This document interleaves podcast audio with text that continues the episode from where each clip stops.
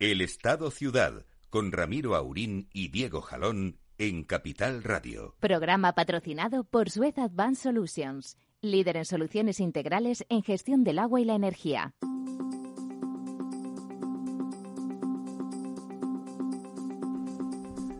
Muy buenos días, amigas y amigos. Aquí estamos de nuevo. Este miércoles estupendo, como todos los días de la semana, de lunes a domingo. Seguimos vivos, estamos contentos, porque si no estás contento, ¿para qué? No sirve de nada. Don Lorenzo. Muy buenos días, don Ramiro. Le veo también sonriente. Don Diego. Buenos días. Pues bien, contento, ¿cómo no? que nadie se entere porque están ustedes tan contentos. Que es de lo que me lo estoy viendo venir. que me lo estoy viendo venir. Muy bien, tenemos, bueno, tenemos muchas cosas que comentar. Eh, bueno, de, la política nacional ya hablaremos esta noche, porque la verdad es que no se entiende mucho eso que decíamos con respecto al señor Casado. Es como si el entrenador del Madrid en su tiempo no hubiese puesto a Cristiano Ronaldo, porque era un arrogante, que lo era, pero metía 50 goles o que el del Barça no hubiera puesto a Messi, porque es bajito, que lo era, o que lo es, pero que metía 55. O sea, mm, pues eso está, parece que está pasando en el PP. Parece que está pasando en el PP. Aquí ninguno somos de Vox ni pro Vox, y las maneras pues, son un poco antipáticas, pero desde luego no han matado a nadie.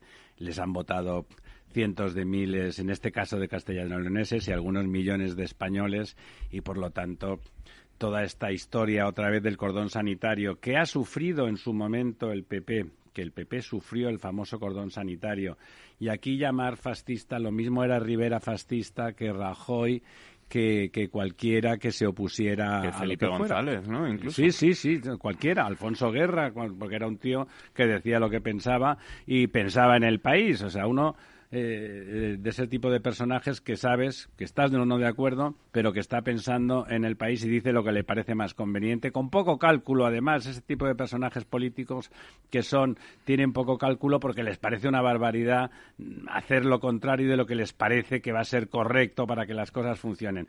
Todo el mundo es fascista, todo el mundo es nazi, bueno, que lo vendan los vendedores de humo, eh, ahí están que, lo compre casado, la verdad es que es un poco alucinante, un poco alucinante.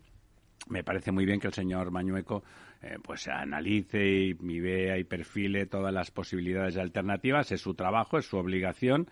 Bueno, lo, de poner cara de que va a haber asesinatos por las calles si, si entrara en el gobierno de Castilla-León eh, Vox, que en su caso entraría porque, insisto, cientos de miles de votantes de castellano-leoneses, ciudadanos normales y corrientes, pues han decidido votar a ese partido.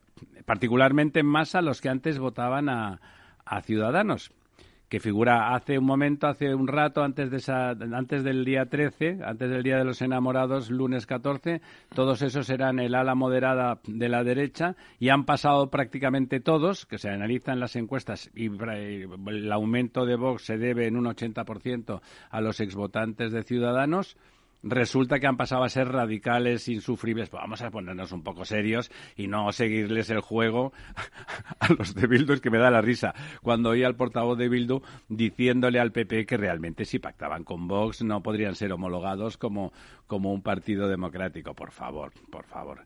Que en su seno que en su seno hay varios asesinos, no sé si confesos, pero desde luego, desde luego conocidos y, reconocidos. No confesos, y convictos, y condenados, claro. Y convictos. Bueno, dicho eso, si quieren ustedes comentar algo al respecto. Sí, no, yo a mí lo que me parece también un poco sorprendente es que Pablo Casado se esté planteando comprar no, no sé si Pablo Casado o sus eh, sí, y su, y su Teodoro particular, y sus, y sus asesores eh, comprar esa teoría de que si pactan con Vox eh, pierden las generales, eh, Sánchez podrá activar la alerta eh, antifascista como si no tuviera esa alerta activada ya permanentemente. desde hace em, em, dos o tres años, es decir, a estas elecciones Pedro Sánchez ha ha estado en los mítines y se ha volcado en los mítines, seguramente de ahí los pobres resultados del pobre Tudanka, eh, em, diciendo que había una la alternativa era o un gobierno del PP con Vox o el gobierno del PSOE. Y la gente, ha perdido. sabiendo eso, ha votado mayoritariamente a PP y Vox, no a Pedro Sánchez, que ha perdido siete escaños. Sí, sus amigos de Izquierda Unida y, aledaños, vamos a decirlo. Se han quedado en la mitad. Han, han bajado a la mitad, efectivamente. que la mitad de casi nada, ¿no? Que alguna encuesta era curioso porque decían, bueno, en Valladolid han subido. No, señores, no. no hacen ustedes unos análisis que no hace falta ser ingeniero para darse cuenta. En Valladolid ahí iban con dos marcas, iban con dos marcas y al ir con una sola, pues resulta que han agrupado en cierta medida a pesar de eso han sacado un solo diputado en Valladolid, un solo, procurador, en, toda Castilla y León. Sí, pero es que ha sido de Valladolid, lo digo por que Además, el alcalde de Valladolid, del que luego igual tenemos ocasión de hablar, porque hay una noticia que me gustaría comentar sobre un soterramiento similar al que el alcalde Oscar Puente dice que es imposible de hacer en Valladolid. Eh, el alcalde de Valladolid se ha precipitado a decir eh, no en los órganos internos del partido, ni en los comités ejecutivos, ni nada de eso, sino en los medios de comunicación, bueno, en un medio en concreto, en una televisión y luego en sus redes sociales, que él daría los votos del PSOE al PP para que no se junte con Vox, seguramente viéndole las orejas al lobo porque eh, si echamos las cuentas de lo que sale en Valladolid, la suma de PP más Vox eh, Al menos ha sido coherente. Evidentemente eh, pierde. bueno, pierde y tendrá que empezar a saber de, quiénes son los coches en los que se sube y pagarse sus vacaciones y esas cosas. Bueno, no se venga arriba, tampoco hay para tanto. no, pero hay, hay, hay coherencia diciendo, coño, que esto si funciona la cosa se va al garete, ¿no? Es verdad que la, esa arrogancia natural y esa mirada mm, de nos pegamos en la calle, vamos a la calle y nos pegamos, que dicen los niños ahora, de Abascal no ayuda, ¿eh? No. ¿Eh? no ayuda, vamos a ser francos. nada en Vox ayuda. ¿Eh? Pero la verdad, por otro lado, es que nadie ha matado a nadie. Dicen, mm, dicen más chorradas que las que luego se plantean operativamente. Es verdad, son que tienen con algunos algunas cuestiones más preocupantes que otras, pero preocupantes porque uno cree que no deben de ser así las cosas, no porque estén diciendo cosas que no se pueden plantear desde la ley. ¿eh? Pues yo no estoy de acuerdo con su análisis de la inmigración, pues no estoy de acuerdo, es cierto, no estoy de acuerdo y no estoy de acuerdo con otras cuantas cosas. Dicho eso, de ahí a estigmatizarlos, yo conozco como ustedes pues bastantes personas, porque como realmente les vota bastante gente, no es difícil conocer unos cuantos votantes de Vox y son gente en general de lo más normal que antes votaban otras cosas, ¿eh? Sobre todo, yo destacaría del señor Casado que no que no tiene la sensibilidad, bueno, él o su equipo, de ver perchas lanzadas que son auténticas joyas, perchas de, discurso político, de relato político. Y, estoy pensando en una, si me lo permitís, eh, una muy antigua. No, si es usted de Vox, no se lo permite. Que no es, que no es de España, que es de, Francia, que para mí es de las mejores frases políticas, de las que ganan elecciones, ¿no? De las grandes perchas ideológicas, ¿no? Que fue la que hizo Mitterrand con Giscard d'Estaing cuando en un debate de televisión... El del café, me va a contar usted lo del café. Eh, no, lo, no, lo del café no, lo del metro. Giscard d'Estaing eh, humilla a Mitterrand diciéndole cómo va a ser usted presidente si no sabe a cuándo cotiza BNP, ¿no? que es el mayor banco de Francia. Y ahí vio el cielo abierto Mitterrand y dijo, ni usted sabe lo que vale un billete del metro de París. Me lo mató muerto, ¿no? Son de esas frases que calan en la gente. Se consideran una de pues las hace una semana hemos si me lo permite, se consideran una de las frases en el análisis del, del, lenguaje más performativas que se, que se emitió. Pues hemos tenido otra hace dos semanas. En una campaña pero parece ser que el equipo del señor Casado no tiene sensibilidad de este tipo, porque es una percha que te permite eh, encarrilar casi como una campaña electoral entera que es la frase de la señora Ayuso diciendo prefiero al partido de Ortega Lara que al partido de quienes le secuestraron. Esto es brutal. Bueno, es una, es una frase que es fácil, don Lorenzo. Sí, porque es que Bildu, en Bildu está Cubati, asesino, y otros. Vamos, es una frase que, da, un relato casi de unas elecciones. Recuerda usted que en, La Verdad Desnuda hace unas cuantas semanas no llegará a dos meses, estuvo aquí don Javier Rupérez y dijo en voz alta en los micrófonos que él reconoció perfectamente como por la voz como uno de sus secuestradores al señor Otegui, que lo tuvo secuestrado un mes. Claro. Nada, ya está. Oye, no, la ley sí que sigue lo que usted diga. Si está en la calle será porque la ley lo permite, no me meto con eso. Pero, hombre, vamos a ser serios. Vamos a ser serios quién es quién, ¿no? Lo que no puede ser es que gobernar con quien está gobernando el señor Sánchez figure que es lo más normal del mundo y que, y que gobernar con unos que son unos bocazas, básicamente, eh, pero que luego lo que plantean es que sí, que sí, que se atienen a la Constitución y que si pueden cambiar una ley, que si no pueden, pues no la cambiarán, etcétera. Eso es para rasgarse las vestiduras y tirarse por las ventanas y por los balcones, ¿no? Hombre, hombre, por favor por favor, esta, esta, crisis que era en última instancia unas elecciones que no eran necesarias, incluso como, como elecciones para ganar antes de, eran demasiado pronto. Para, si tú querías demostrar que ibas ganando elecciones y que, que iba perdiendo apoyos el actual Ejecutivo, pues lo haces más tarde y va mejor. Bueno, para demostrar que, que no solo era Ayuso la que arrasaba. Perdone, pues sí, la, arrasar, arrasar, porque, porque, a ver, Mañueco no ha perdido, ¿eh? el que ha perdido ha sido el PSOE.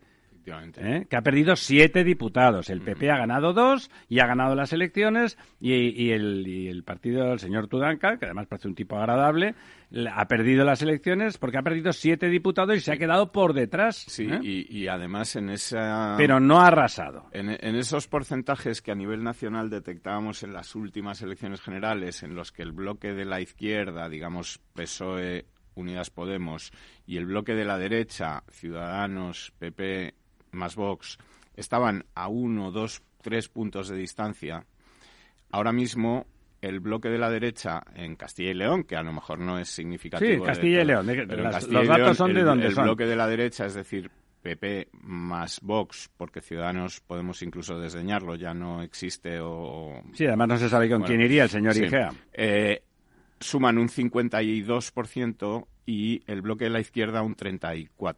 Es decir, que, que la ventaja o la diferencia se ha agrandado en... Me imagino que el diferencial es eh, los, partidos estos del Reino de Taifas. Bueno, los partidos del Reino de Taifas tampoco se contabilizaban en las elecciones generales cuando si hablamos de, Esquerra, PNV, etcétera, todos esos... No, me refiero hablando de Castilla, Soria, etcétera, Hablando bloque izquierda, bloque derecha, en las últimas generales y en estas la diferencia ha aumentado brutal. O sea, hay un vuelco del giro hacia la, del, del voto hacia la derecha. Bueno, y oye, si te parece, eh, hablando de, problemas como es eh, Sánchez, el gran problema de España, eh, hay otro gran problema que es el, agua, ¿no? El, agua de los embalses. Por supuesto. Pues que, sigue estando la cosa cada vez peor y además... ¿En Galicia no ha mejorado un poquito? Ahora lo vemos por cuencas, pero en el conjunto de España seguimos perdiendo agua, un 0,29 por cuarta cuarta, quinta semana consecutiva desde este inicio del año, en un momento en el que en la media de los últimos diez años, lo que ocurrió el año pasado, lo que ocurrió el anterior, los embalses se están llenando en vez de vaciando. Es decir, siguen vaciando. Ahora se siguen vaciando, perdemos, aunque no perdamos mucha agua, pues que es un 0,29 respecto a la semana pasada, son 100 hectómetros cúbicos, 160 hectómetros cúbicos. Eh, lo que perdemos es, eh, digamos, distancia con, con, lo que eh, debería estar ocurriendo. ¿no? Estamos ya a, a 20 puntos de diferencia de la media de los últimos 10 años. Es brutal, ¿eh? 20. 20 puntos de diferencia, eh, prácticamente 20. 44 ahora, 62 la media de los últimos 10 años. Son 18 18 puntos, sí. Pero es brutal, es brutal. Emplear y por... Teóricamente tendrían que estar más llenos que nunca. Efectivamente, tendrían que empezar. Y además eh, estar en un momento en el que se van llenando hasta, digamos, el mes de mayo, una cosa así. Con el pues deshielo y tal, y a partir de ahí caer, sí. A partir de ahí caen, ¿no? Pues ahora estamos en caída en un momento en el que debería ser subida, ¿no? Eh, por cuencas, eh, efectivamente, eh, en, en, la cuenca de Miñosil, que es la más grande de Galicia, pues se pierde un 0,13 y en la cuenca de Galicia Costa se pierde un 1,2. O sea, siguen perdiendo. Siguen perdiendo. Estos datos son de lunes a lunes, no reflejan las lluvias eh, seguramente del domingo y del lunes que, digamos, han llovido pero no han llegado a los embalses, ¿no? Ya. Eh, pierden eh, todas las grandes cuencas, salvo la cuenca del Duero, que sube un 0,12 y gana 9 hectómetros cúbicos. Pero baja el Tajo, un 0,80, baja el Guadiana, un 0,4, el Guadalquivir se queda prácticamente igual, pierde un hectómetro cúbico, baja el, Euro, el, Euro, el Ebro, un 0,83 eh, baja, eh, sube, como decía el Duero, baja el Miñosil y sube un poquito el Júcar, esa anomalía que tenemos, Lo del Júcar está venido arriba, pero una cosa... y nos alegramos, nos alegramos de dónde está sacando el agua, pero efectivamente eh, es la única de las grandes cuencas. El Seguras, me imagino, también pierde un poquito. El Segura pierde un poquito, está en el 34%. Pero aquí la, la, situación... Las cuencas catalanas, perdone, las cuencas sí, internas... pues mira, Cataluña interna está en un 55%, eh, ha perdido 6 hectómetros cúbicos, que es un 0,39 esta semana. Tiene 375 hectómetros cúbicos de los 677 que tiene. Sí, más que nada porque esa cuenca es la que abastece directamente a Barcelona y, y, bueno, es muy poquito, muy poquito volumen. Efectivamente. Y bueno, eh, la cuenca que nos tiene que preocupar, que, bueno, nos tienen que preocupar todas, ¿no? Evidentemente, pero el Guadalquivir y Guadiana, sí. La cuenca del Guadiana, eh, que está en un 30%, la del Guadalquivir en un 28%, y eh, la Confederación Hidrográfica del Guadalquivir pues se va a reunir hoy precisamente o debe estar reunida en estos momentos en Sevilla seguramente para eh, aumentar las restricciones del riego, pues ante el avance de, la sequía, ante que la situación que no mejora, que tampoco hay perspectiva de que vaya a mejorar en la próxima semana, porque tampoco se anuncian grandes lluvias ni, ni nada que haga que cambie o que parezca que vaya a cambiar esta situación en los próximos días y la situación para los regantes pues es cada vez eh, más preocupante, ¿no? Porque ya empiezan a ponerse en riesgo pues muchas de las de las cosechas la cosecha como comentábamos la semana pasada de la aceituna eh, ha, tenido un 20% menos de producción que el año anterior. Además es muy sensible la aceituna eh, a la lluvia. Sí, porque es una, no es de regadío, es decir, los... los es secano el olivo en general. secano y en general, bueno. Entonces, eh, las restricciones que hubo el año pasado al regadío fueron de hasta un 50% y este año pues pueden ser más todavía. Es decir, que la situación para los regantes pues es preocupante, ¿no?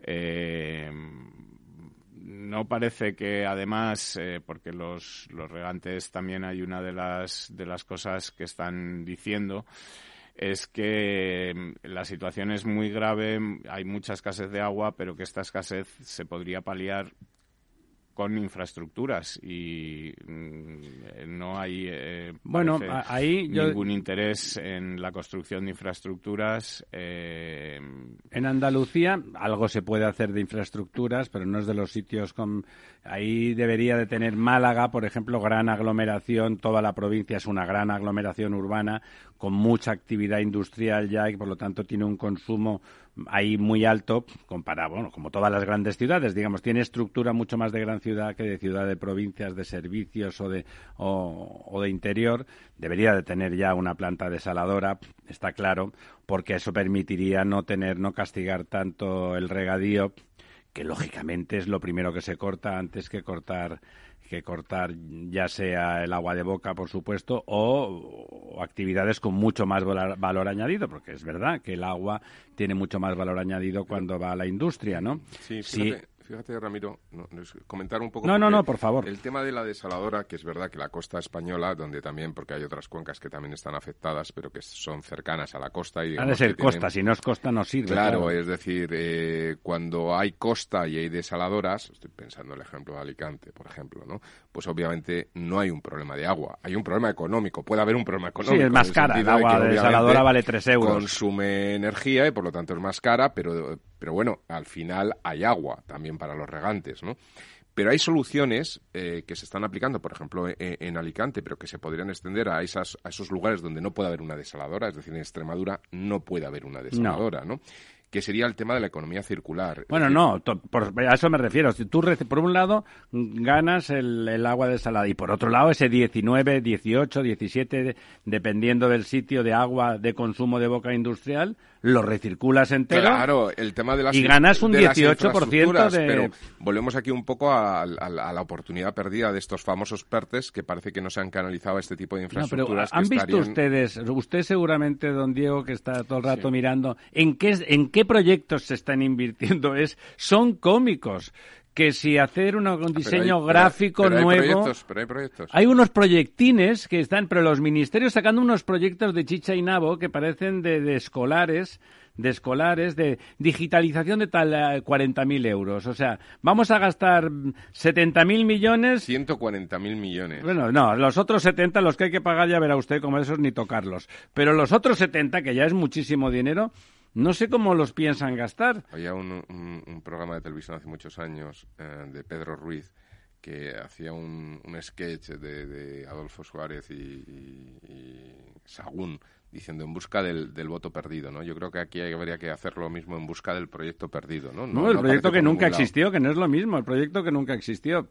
Bueno, en, en concreto los, los regantes andaluces, por ejemplo, los de la zona de Huelva, eh, se quejan de que esté paralizada la presa de Alcolea, que lleva 20 años en construcción y... Que es una cuenca súper pequeñita, el Tinto, el Odiel, ahí, ahí, de, dónde quieren que vivan los onubenses. Efectivamente, y luego hablan también del desdoblamiento del túnel del, de San Silvestre, que es un, una infraestructura pues para transporte de agua eh, que permitiría llevar agua hacia las zonas mm, bueno pues más necesitadas incluso que hubiera eh, menos eh, problemas de agua en todos los eh, cultivos que rodean Doñana, ¿no? Que es otro, de los... Menos extracción del acuífero. Efectivamente, que tendrían que emplear menos pozo y, y, poder sacar agua, o sea, regar con agua superficial sin, sin digamos, perjudicar el, el patrimonio del Parque Nacional.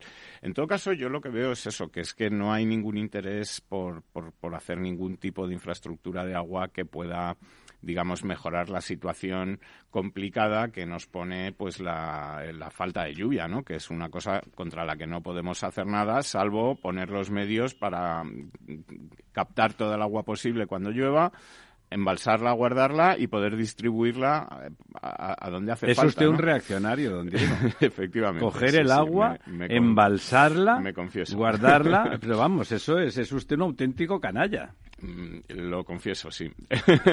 es así. Eh, bueno, eh, es, es esta digamos, aversión hacia grandes proyectos, grandes infraestructuras que parece que tienen... Eso implica una idea de país, ¿no? Efectivamente. Un plan, lo que decimos siempre, un plan. Vamos a poner... Parece que todo se resuelve haciendo aves y que el resto, pues, no, no tiene ninguna importancia o ningún... Hablaremos luego, si tenemos tiempo, con el, con el tema del gas, eh, pues que también se han planteado infraestructuras y la posibilidad de que España aproveche la situación que tiene ahora para construir gasoductos que permitan llevar gas eh, argelino, gas de buques, que España tiene gran capacidad de, transformación del gas para poderlo eh, consumir en las centrales eh, de ciclo combinado, de ciclo combinado para llevar ese gas a Europa y, tampoco parece que el gobierno esté por la labor. Es que aquí no hay plan de nada. Porque además el gas, eh, como ya saben ustedes, contamina. No, contamina, pues no. Da igual lo que digan los alemanes, los holandeses, no, ellos no saben nada. Fíjate, fíjate que cuando se promueve, tenemos que pasar al. Sí, vamos a pasar a la publicidad y luego seguimos. Dos minutos, amigos.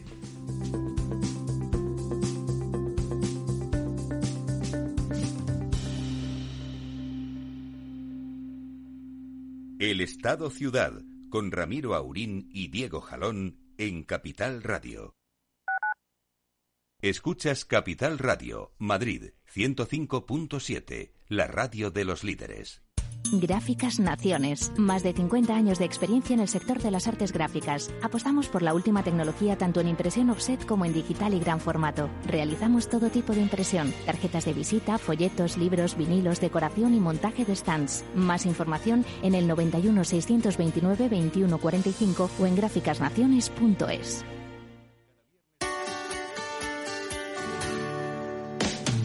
Humanos en la Oficina, el programa más divertido y de mayor influencia en el mundo de las organizaciones, con el presentador de mayor audiencia en el mundo del capital humano y speaker internacional Miguel Ángel Pérez Laguna. Todos los viernes a la una de la tarde en Capital Radio.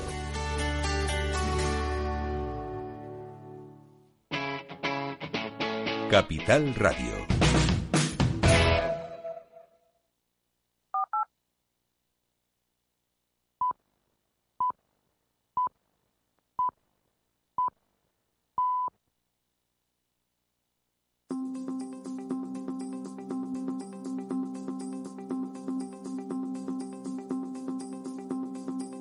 El Estado Ciudad, con Ramiro Aurín y Diego Jalón en Capital Radio. Ven ustedes, ya estamos de vuelta. Don Lorenzo, que quería decir. Sí, yo quería comentar eh, por otra noticia que ha salido que además eh, marca como un país, desde, desde una planificación de un país, se canaliza a toda, a toda la clase intelectual del país. ¿no? Hace como unos cuatro años, por ahí, recuerdo, yo vivía entonces en, en Dublín, en Irlanda, que sacó el gobierno irlandés un proyecto de esto es un poco de sideratum, ¿no? Pero eh, Irlanda 2050 donde se ponían con, números y con estudios que habían contratado, etcétera, cuánto había que gastar en colegios, en, eh, en, temas de infraestructuras de agua, en temas de infraestructura de carreteras, es decir, qué país queremos, qué deseamos y una planificación y hay que gastar lo que está siendo un plan y ahora vamos a ver cómo sacamos ese dinero, que esa es otra historia, ¿no? Pero por lo menos se cumplirá o no, ¿no? Entonces eso se transmite un poco porque además todas las universidades irlandesas colaboraron en esa en ese plan y acaban de sacar una información que me parece súper interesante y que enlaza un poco con lo que comentaba de, de, la red de gas que se podría, que el problema es que no está distribuida o no está desarrollada todo la red, que es un estudio donde demuestran que se podría reducir un 48% el precio de la luz en toda Europa si se articulara la infraestructura de un nuevo sistema de red eléctrica conectado y común en toda Europa. Claro, claro. Si toda la Unión Europea se conectara con un sistema... Y se aprovecharan todos los excedentes en cada momento en cualquier sitio. Eso es, se ahorraría un 48% el precio de la luz. Con lo cual, esto es un elemento que demuestra claramente que el tema de las infraestructuras no solamente Es, Está bien como apostilla, pero está claro, ¿no? Es obvio, el, el progreso de, este continente y de todos los países del mundo pasan por tener infraestructuras de todo tipo que suministran eh, los servicios y, la, y facilitan las actividades económicas y sociales de las personas, ¿no? A veces caemos, no, no caemos, sino simplemente como no se hace nada, parece que uno tiene que explicar que cuando sale el sol es de día y cuando se va es el atardecer y luego ya por la noche, cuando está la luna y está todo oscuro, pues es de noche. bueno, entonces, bueno, cuando alguien lo niega, pues parece que, es lo contrario. Déjenme que comentemos, bueno, y usted en particular, don, don Lorenzo, que es el director general de OSUR, la reunión que hubo en, en Santiago eh, bueno, demostrando, poniendo no negro sobre blanco, sino en vibración sonora y física en la Universidad de Santiago, en el Centro de, de Estudios Avanzados, que la sesión que, en la sala de debates. en la sala de debates en la sesión de Osur sobre la anomalía de Sogama y lo que significa eso de, destrucción de la competencia y del y del mercado sin entrar en otras cosas que no podemos en principio demostrar pero que vamos es susceptible incluso de ser llevado esa falta de, de competencia y esa bueno sospechosa concentración de, las adjudicaciones y esos pliegos que no potencian ninguna innovación, sino que lo potencian que el que esté cerca sea el que se quede el gato al agua. Eh, bueno, eso es susceptible de ir a, a la Comisión Nacional de, los mercados y la competencia o incluso incluso a Europa, ¿no? ¿Cómo fue esa sesión? Bueno, pues la verdad es que fue una sesión bastante interesante, ¿no? Porque, bueno, la sesión en realidad es la ruptura de mercado, ¿no? El tema de cómo se producen pues situaciones anómalas, ¿no? De, mercados imperfectos donde efectivamente eh, se rompe la competencia y al romper la competencia, pues, pues como tú bien decías, pues afecta no solamente a la calidad de la prestación del servicio en la medida en que es mucho menos eficiente, sino también a que se eliminan todos los incentivos hacia la innovación, el cambio y, un poco pues el, poder prestar unos servicios públicos eh, pues, estamos viendo el drama no la sequía del cambio climático no pues pues que realmente se invierta y se puedan reconducir. Eh, estuvimos con el caso concreto del, tratamiento de residuos que por cierto, y esto es lo más grave, es que lo quieren hasta trasladar a otros servicios públicos. Ahora hay un proyecto de ley para el agua, ¿no? Para el agua, pero mañana te sacarán otro para el transporte. O, es decir, que al final es un problema que se está generalizando en esa Bueno, una voluntad de control eh, del mercado que supone controlar el mercado hay que recordar que es destruir el mercado. Sobre todo ¿eh? que esa destrucción regularlo es otra cosa. Claro, sobre todo que esa destrucción del mercado, como, como indicaba, pues pues va un poco en contra de esos avances tecnológicos y de esa sostenibilidad. Es decir, uno de los problemas que hay en los en el tratamiento de residuos, bueno, pues son las incineradoras.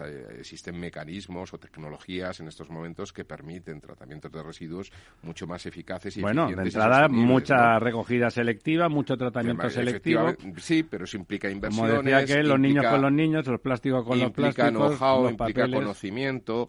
Eh, al implicar conocimiento implica abrir la puerta a la competencia eh, por parte de players o de operadores que tengan esa tecnología y que gane el mejor y el que realmente pueda hacer Perdone, cuando se hace eso es para que no gane el mejor.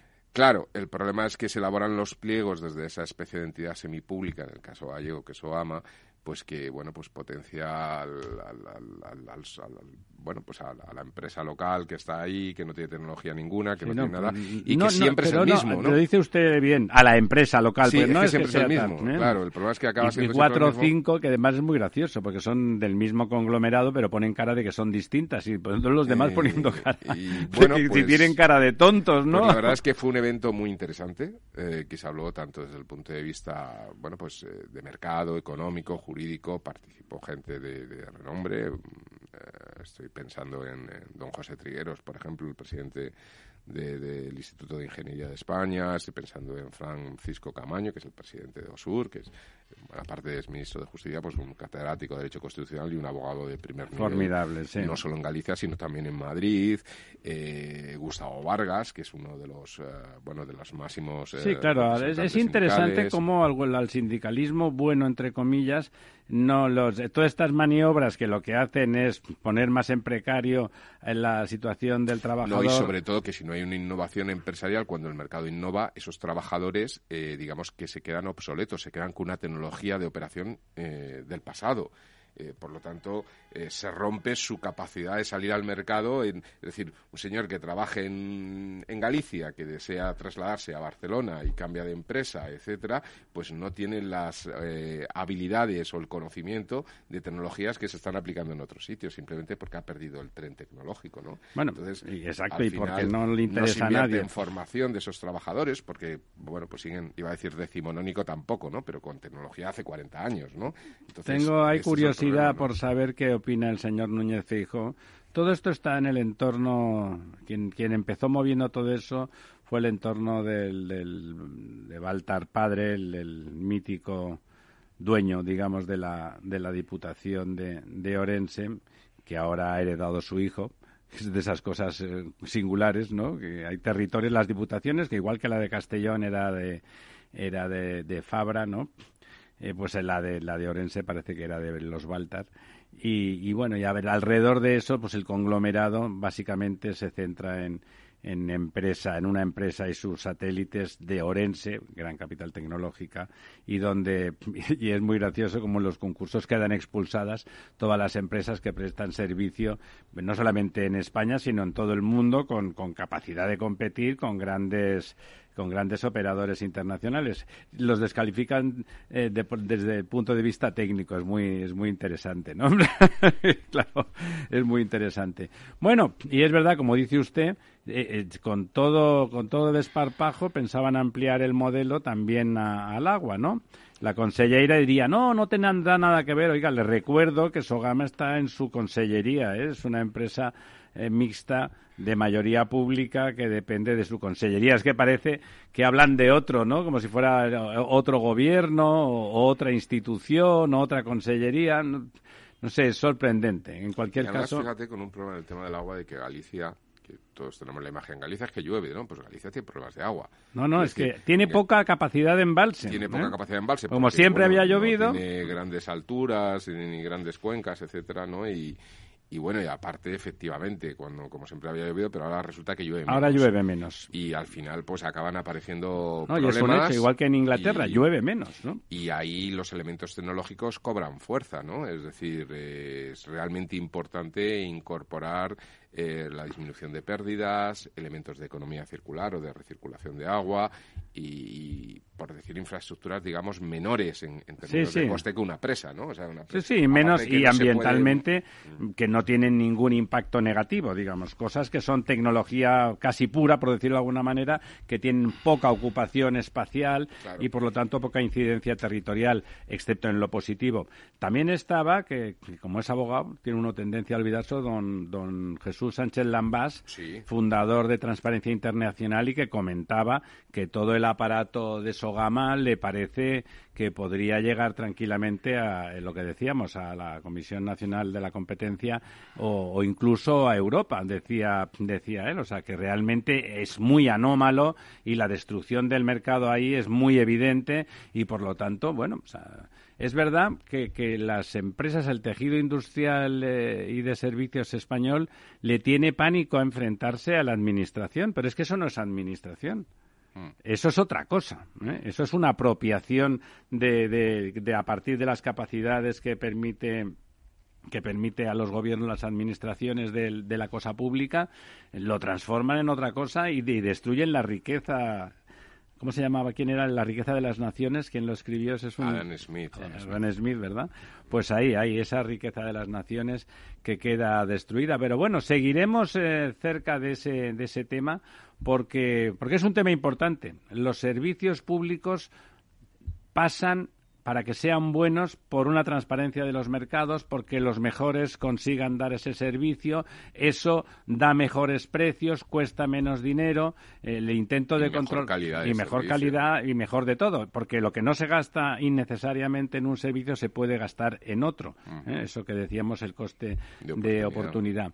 Antes, que no se me olvide, es una cosita que me ha recordado, no sé de lo que ha dicho usted, de, cuando uno se quiere trasladar a, trabajar a otro sitio. Mm. Una de esas cosas estupendas que hacen de vez en cuando los gobiernos de izquierdas, yo digo entre paréntesis, la izquierda era otra cosa, ahora es una anomalía intelectual. El Ayuntamiento de Badalona, ha llegado a un acuerdo, el Ayuntamiento de Badalona, ¿se acuerdan? Eso el, mm. que le quitaron al señor Albiol el conglomerado de izquierdas y tal, y le ha llegado a un acuerdo con una compañía hotelera, Sayes Hoteles, y bueno, una compañía hotelera que tiene bastantes por ahí, para que están haciendo un hotel para que los trabajadores que trabajen en, en la construcción del hotel sean vecinos de Badalona. O sea que si eres de San Adrián, que no sé si ustedes conocen esa zona, pero cuando tú pasas de San Adrián a Badalona, si no estás informado y llevas el GPS no te das cuenta porque la misma calle continúa y se... Y prácticamente de Barcelona. sí, y prácticamente de Barcelona. Pero Ramiro, y sin Badalona no hay nadie que sepa hacer estructuras y eso se cae, no pasa nada porque es de Badalona. No, pero sí, habrá, seguro que habrá, porque Badalona es grande, ¿no? Es una ciudad... Y si es más caro, da igual, pero es de Badalona. Sí, sí, no, perdone, perdona, es una discriminación indecente.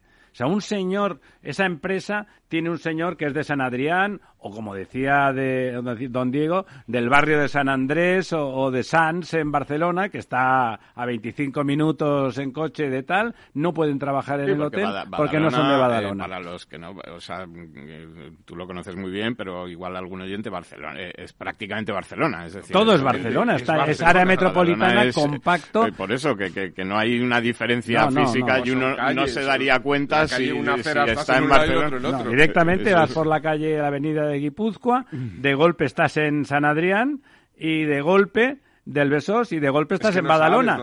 y, todo el rato hay casas por todos sitios. Claro, que no hay una diferencia física. Pero además, don, como don Diego y don Lorenzo, como si el señor ese es de Mataró. No puede trabajar un señor de Mataró en un hotel y tal porque así estamos en esas, vamos a dar trabajo por municipios ahora. o de Huelva, vamos. Sí, bueno, ya, por supuesto, ¿no? O de Huelva. Pero, pero ya le estoy diciendo de en un entorno que es, bueno, bueno, es, es eh, el planteamiento es peligrosísimo, ¿no le parece? absolutamente. Es como la reversión de lo que ha supuesto la mejora de eficiencia de los últimos 80 años. perdón, y la equidad, ¿no? en el acceso al trabajo. De que, de que, sería incluso inconstitucional, ¿no? Es decir, ¿verdad? absolutamente, ¿no? Es decir, eso no se puede hacer, ¿no? Pues no, es un hecho, ¿eh? Sí, sí. Está publicado, ¿eh? Yo no, no, no, es que tenga un espía allí metido, sino que está publicado. es como lo, razonable es que... eso es inconstitucional, seguro, ¿no? Y sobre todo que a los ciudadanos eh, no estás eligiendo a los mejores ni los más baratos, estás eligiendo a los más locales. Pero claro, esto es como dices, bueno, el Bueno, entonces se justifica lo de Sogama, estoy diciendo a unos primos que tengo aquí en el pueblo, o a promedio, que eligen también en cada pueblecito a los amigos de no sé quién, aunque las condiciones sean pésimas y esté todo subcontratado y no sepan no sé qué, el servicio al ciudadano es peor. Todo eso queda justificado si por el factor local. Claro, el factor local ahí, eh, una cosa es que tú crees lo normal, cuando tú creas unas necesidades, si tú sabes hacer las cosas, si estás más cerca, normalmente competirás mejor. Compites mejor. Compites mejor, ¿no? Siempre que sepas hacer las cosas y tal, no que sea obligatorio que, que, el ganador sea el de que vive en la puerta de la esquina, claro, eso hace seguro que se compita peor, que, sea más ineficiente. como decía en forma de broma, ¿no? Usted es fontanero, no, pero soy de Badalona. exactamente, no, pero nos podemos poner en ello, ¿no? Bueno, Dicho queda y seguiremos con el caso porque lo de Sogama y las leyes estas eh, que están inventando desde la Junta de Galicia también para el agua y no se sabe para qué más, para tener controladita la cosa y que no haya mercado, pues lo habrá, habrá que seguirlo. Don Diego, métale usted mano a la actualidad. Pues hombre, yo quería comentar lo que os hablaba antes de, nuestro amigo Oscar Puente, el alcalde de Valladolid, que, que como bien sabemos y él ha hecho pública y notorio muchas veces, asegura a sus vecinos que es eh, metafísicamente y físicamente imposible hacer un soterramiento en Valladolid Claro, es que él es más de puentes que de túneles, claro. Sí, porque el, el coste de la operación sería de, de 400 millones de euros, ¿no, don Lorenzo? Más o menos lo, que dice la, lo, que, lo que dice el alcalde, cota superior, la cota superior. 400 millones de euros. Bueno, y Valladolid tiene una población, don Lorenzo, de unos 300.000 habitantes. 350.000. Sí, 350.000. Y resulta que hay un pueblo ahí en el Vallés Occidental volviendo a Cataluña, que se llama Moncada y Resac, que tiene 36.754 habitantes en el censo Pegadito al, de, al Besos. de 2021. Y resulta que ha conseguido este pueblo, pues... Eh, un soterramiento. Un soterramiento para el ferrocarril por valor de 387 millones de euros. Eh, Pero, hombre, ¿dónde va usted a parar? Está mucho más justificado 35.000 personas es mucho más que 350, ¿no? Eh, vamos a ver, entonces... totalmente. Donde, se puede hacer un soterramiento en un ayuntamiento con 39.000 habitantes por 400 millones de euros, que además incluye una nueva estación, eh, pues parece que en Valladolid es imposible. Eh, la diferencia, yo creo, es una cosa que hemos, que hemos leído en, en los periódicos locales, etcétera, que son declaraciones de la alcaldesa de, de Moncada y Resac. Que es de la CUP, me parece, ¿no? Sí, eh, no sé exactamente ahora, ahora lo, lo, eh, la alcaldesa se llama Campos, no sé de qué partido es, pero lo que sí que dice es que desde que llegó al gobierno, pues eh, el gobierno del ayuntamiento pues se ha dejado la piel para que este proyecto ayude a coser esta herida abierta de Moncada tanto urbanísticamente bueno y ha hecho muy bien no la alcaldesa pues la verdad es pues, que eh, ole si ha conseguido sus ovarios no ha sido fantástico parece de todas formas sobradamente conocido es Moncada y Resat frente a Valladolid que Valladolid no es nada nada. Yo yo construí un puente en Moncada y Resat muy bonito por cierto. Bueno claro es que es mucho más importante que Valladolid. También hice cosas en Valladolid. Pero no puentes seguro que no. No los puentes los hace Don Oscar todos. Bueno, pues eh, no sé, que tomen nota a lo mejor los vecinos. Sí, sí, leí la noticia, me alegro de que la haya citado usted, porque es llamativo, porque la cantidad de dinero prácticamente es la misma, está en ese entorno. Y bueno, pues en Moncada de Rechac, pues me alegro por ellos, es un sitio, es un enclave ahí en medio del valle. es una demostración de que se pueden conseguir los recursos. Pero como ha dicho la señora esa, ¿eh? que ella llega allí y pelea por una cosa que le parece un proyecto importante para su ciudad lo pelea hasta la saciedad y me imagino que con la nueva ministra de Fomento que es de también alcaldesa de un pueblo de la zona, digamos, eh, de Gabá, ¿no? Creo recordar, pues bueno, pues ha conseguido tal. Pues, claro, si uno dice en el Consejo de Ministros, eh, hacemos lo de Valladolid, pues si Oscar Puente dice que no, que es el alcalde, pues hay un encogimiento de hombros, y, oye, 400 millones dan para soterramientos en otros sitios donde sí que los quieran, ¿no? En Mulcader por ejemplo. sí, sí, formidable formidable esa noticia. y yo le insisto, eh, hay que felicitar a de Valladolid hacer un luego cuando esté hecho el soterramiento Mm, eh, en esas inversiones que se dan con los, los eh, PERTE y tal, hacer un programa fotográfico y hacer una buena exposición en Valladolid de a dónde fueron nuestros 400 Exactamente, a Moncada y Rejac. sí, la alcaldesa me preguntabas antes y te confirmo que es de Encomú Podem y que gobierna con los votos de Encomú Podem y los de RC. Es decir, es un gobierno de coalición muy democrático, de estos que sí se pueden hacer con partidos homologables y democráticos en toda Europa. Sí, que están por el por que España vaya mejor y todo eso. Efectivamente.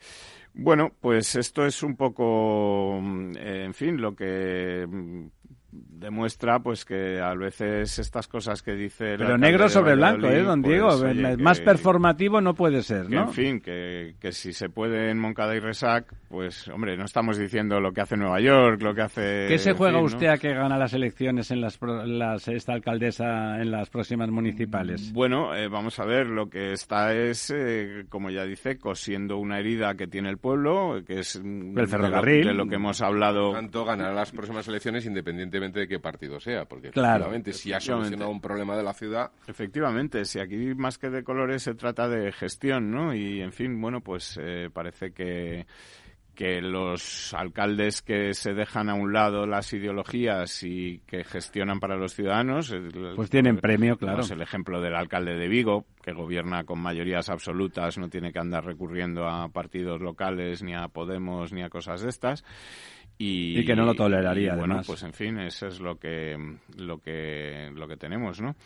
Eh, si queréis por comentar algún otro tema, eh, por ejemplo, eh, me gustaría comentar también, y hemos hablado antes de, de cómo el gobierno español se niega a hacer esas infraestructuras de gas que podrían hacerse con fondos europeos, que por cierto Italia ya está haciendo para hacer un... Me río porque es que es una broma todo el rato lo nuestro. Italia ya está haciendo un oleoducto para traer gas de Argelia a través de Italia. Un gasoducto. Un gasoducto, perdón. Eh, bueno, pues aquí la ministra o, bueno, el gobierno en su conjunto ha decidido que el gas no es... Es que está feo. Interesante y además lo, eso de hacer infraestructuras da mucho trabajo. El gas. ¿Qué, cosa más apestosa. Hay, hay, que pensar mucho. Bueno, pues Macron eh, esta semana, saben ustedes que está a 60 días o dentro de un par de meses hay eh, elecciones en Francia, la primera ronda de estas elecciones eh, que son a dos rondas, presidenciales, que son a dos vueltas, eh, ha anunciado la construcción de 14 nuevos reactores nucleares que van a construir en Francia. Otro sinvergüenza y reaccionario como usted. De aquí hasta 2035 eh, con los que Francia, bueno, pues pretende dotarse de los medios para afrontar esa transición ecológica de la que tanto se está hablando, de la que aquí tenemos incluso un ministerio que tiene su nombre, eh, pero que es todo lo que tiene. Que lo que no han pensado, han pensado en la parte de lo que quiere de la segunda palabra, en ecológica, pero la palabra transición, que quiere decir. Perdone, ¿sabe usted que la transición aquí está penalizada? Todo lo que eh, tenga que ver con la transición está mal. Por lo tanto, en el ministerio también. Está entre paréntesis. Es el ministerio paréntesis de, paréntesis transición ecológica fuera del paréntesis. Bueno, pues como te decía, eh, Macron ha anunciado que se van a construir eh, 14 nuevos reactores presurizados de segunda generación, que se conocen como EPR2, de aquí a 2035 que tiene estudios que demuestran absolutamente su viabilidad, que además va a prolongar eh, la vida útil de todos los que funcionan en Francia en la medida en la que las posibilidades técnicas lo que, a medida que se pueda razonablemente permitan y técnicamente. y que ha justificado esta decisión pues argumentando que desde su gobierno eh, se planea también una inversión masiva en energías renovables pero que estas no son suficientes para satisfacer por sí mismas la demanda de un futuro de mayor consumo eléctrico y descarbonizado, ¿no? Y que, bueno, pues el eh, camino que encuentra... La realidad es la realidad, es, lo que tiene, ¿no? Es, la que hay, ¿no? Que la electricidad más libre de carbono, más segura y más soberana es eh, la energía nuclear que le permite Pero pues, mire, ¿sabe lo que pasa? Además de que la gente que, que, insiste en poner la realidad en una foto encima de la mesa también son reaccionarios. O sea, partir de la realidad eso es una cosa horrorosa. ¿Por qué? Porque la realidad no nos gusta. Queremos mejorarla. Hay, que negarla. un tío progresista, una señora progresista, lo primero que hace es negar la realidad. Hay un estudio ahora también reciente de que los diésel de última generación en Europa contaminan menos que los coches eléctricos efectos del cambio climático, si se considera el ciclo total sí, de, porque, porque la fabricación de un coche eléctrico contamina 60% más que la fabricación de un coche convencional. Sí, y luego aparte que estamos hablando mm, en un mundo ideal en el que toda la energía que consumieran esos coches eléctricos fuera limpia, que de momento no lo es claro, claro. Que, normalmente se fabrica en centrales eh, eh, que son con hidrocarburos o con gas. Que contaminan, porque, bueno, pues no hay, o sea, las renovables no dan para todo, como bien sabemos, y por eso estamos pagando la luz al precio, que, la estamos pagando. Que estamos pagando. Que, por cierto, el petróleo que está ya camino de los 100 euros sí, ya disparado, por ¿eh? barril, eh, ha bajado un poquito en las últimas eh, horas o en el último día con la retirada o la bueno sí, la mini retirada. los movimientos de Putin pero es curioso que tenemos el precio del petróleo eh, que no está en récord porque ha estado mucho más alto en 2018 ha estado mucho más alto en 2014 pero sí tenemos gasolinas y gasoils en precios récords históricos porque ya puestos a, ganar dinero pues verdad y sobre todo porque los impuestos de hidrocarburos han ido aumentando es el gobierno recauda un treinta y pico de impuesto especial de hidrocarburos y luego a ese precio total con ese impuesto le mete el IVA, O sea, mete el IVA sobre el impuesto también. O sea, que en realidad no es el 21, sino es el 28, claro. El 21... Eh, más el 6 y pico. Más el 30 y algo que le mete esto. Entonces, el 54% más o menos de lo que pagamos en los surtidores se lo estamos pagando a Hacienda, que con este aumento de precio, como es un porcentaje, recauda más y que no se digna pues a bajar un poquito el precio. España es el país en el que más han subido los precios de las gasolinas y gasoils en los últimos en el último año. A pesar de lo cual, vamos a ser justos, no es más cara que en otros sitios de Europa. Amigas, amigos, don Diego, don Lorenzo, se acabó lo que se daba esta noche en La Verdad Desnuda. Ahí los quiero para que se informen ustedes de las cosas como Dios manda y hasta el próximo miércoles. El Estado Ciudad, con Ramiro Aurín y Diego Jalón en Capital Radio. Programa patrocinado por Suez Advanced Solutions, líder en soluciones integrales en gestión del agua y la energía. Ser una empresa Red Infinity es disfrutar de la mejor conexión de fibra, es tener voz y datos ilimitados, es contar con centralita virtual para no fallar nunca. Porque nada puede parar tu empresa, con Red Infinity disfruta de todo eso y mucho más, ahora con un 30% de descuento. Llama gratis al 1500. Vodafone Business. Together we can. Al mal tiempo, mala helada. El cambio climático lo ha cambiado todo y los riesgos son más y más imprevistos, como las lluvias, las heladas o el pedrisco. Por eso necesitas un buen seguro agrario que garantice tu tranquilidad. Y ahora es el momento de contratar tu seguro de frutales. Agroseguro. Trabaja sobre seguro. Capital Radio Madrid 105.7 si te gusta la cocina gallega de siempre, en el Mesón Gallego 1 y el Mesón Gallego 2 encontrarás los mejores pescados y mariscos de las costas junto a recetas de la Galicia interior, además de las carnes de Sanabria y los mejores embutidos de Zamora y nuestra terraza. Te esperamos en la calle Muller 35, teléfono 91 579 3623 y en la Plaza de la Remonta 13, teléfono 91 579 0769. Una recomendación del programa gastronómico Mesa y Descanso. Inversión Inmobiliaria acompaña al mercado inmobiliario en este nuevo ciclo. Todos los jueves de 10.30 a 13 horas, el inversor encontrará las claves para realizar su mejor inversión. La mañana de los jueves en Capital Radio tomamos el pulso al sector inmobiliario. Noticias, análisis de mercado y debates donde los protagonistas del sector podrán contar en primera persona los retos a los que se enfrenta el ladrillo. Inversión Inmobiliaria pone la voz al sector inmobiliario. Aquí, en Capital Radio.